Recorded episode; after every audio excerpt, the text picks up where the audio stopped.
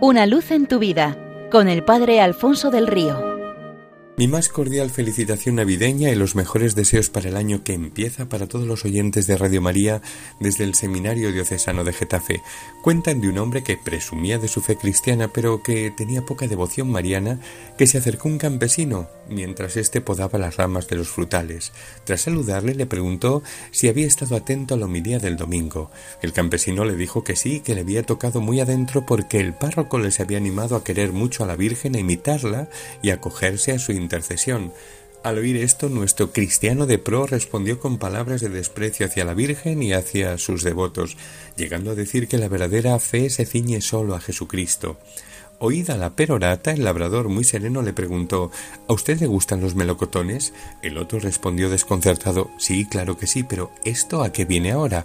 Pues es muy sencillo, respondió el campesino. Quien aprecia los melocotones aprecia también al melocotonero que nos los da. Quien ama el fruto ama el frutal. Quien se dice tan devoto del hijo no puede despreciar a la madre, al contrario, debe quererla como madre propia porque así nos la ha entregado el hijo. Ante este argumento tan sencillo y acertado, el otro se quedó callado y pensativo.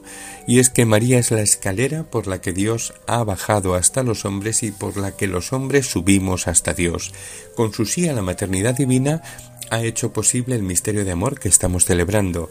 Gracias a ella ha sido posible recibir aquel que hace nuevas todas las cosas y por eso tiene sentido aquello de año nuevo, vida nueva.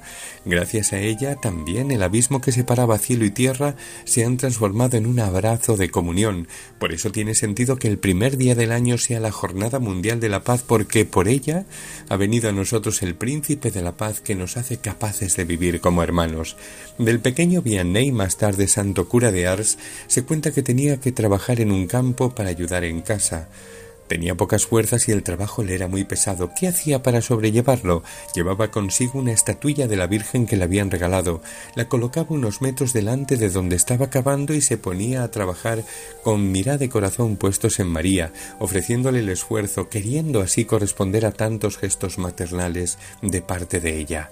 Sabiéndose mirado con gran ternura por la Virgen, el trabajo se le hacía más llevadero, y cuando llegaba hasta la imagen la adelantaba otro trecho y recomenzaba, y así el día entero, y al terminar la jornada había acabado la tarea antes y mejor que sus hermanos más mayores y más fuertes.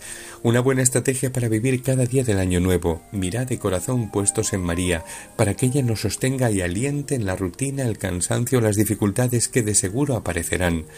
María es Madre de Cristo porque gracias a ella el Hijo de Dios ha nacido a la vida humana y es también nuestra Madre porque gracias a ella los hombres nacemos a la vida del cielo.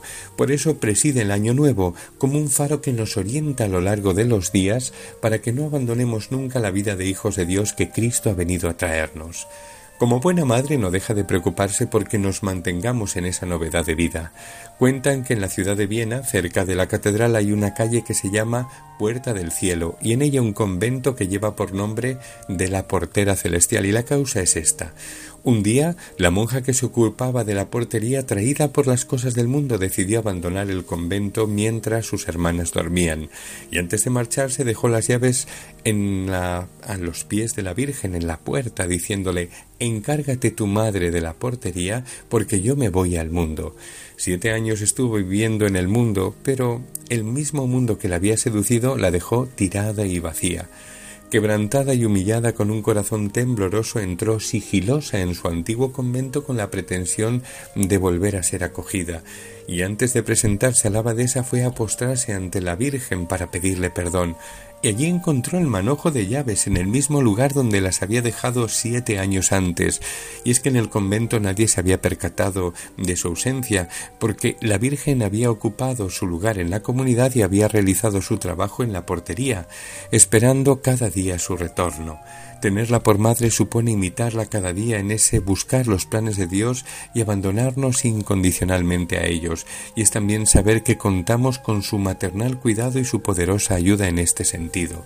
Esta es la auténtica propuesta de vida nueva que debemos hacernos al comenzar el año nuevo, ser como María, de Cristo, exclusiva y enteramente de Él para siempre suyos, que este año nuevo esté lleno de sus bendiciones. Una luz en tu vida con el Padre Alfonso del Río.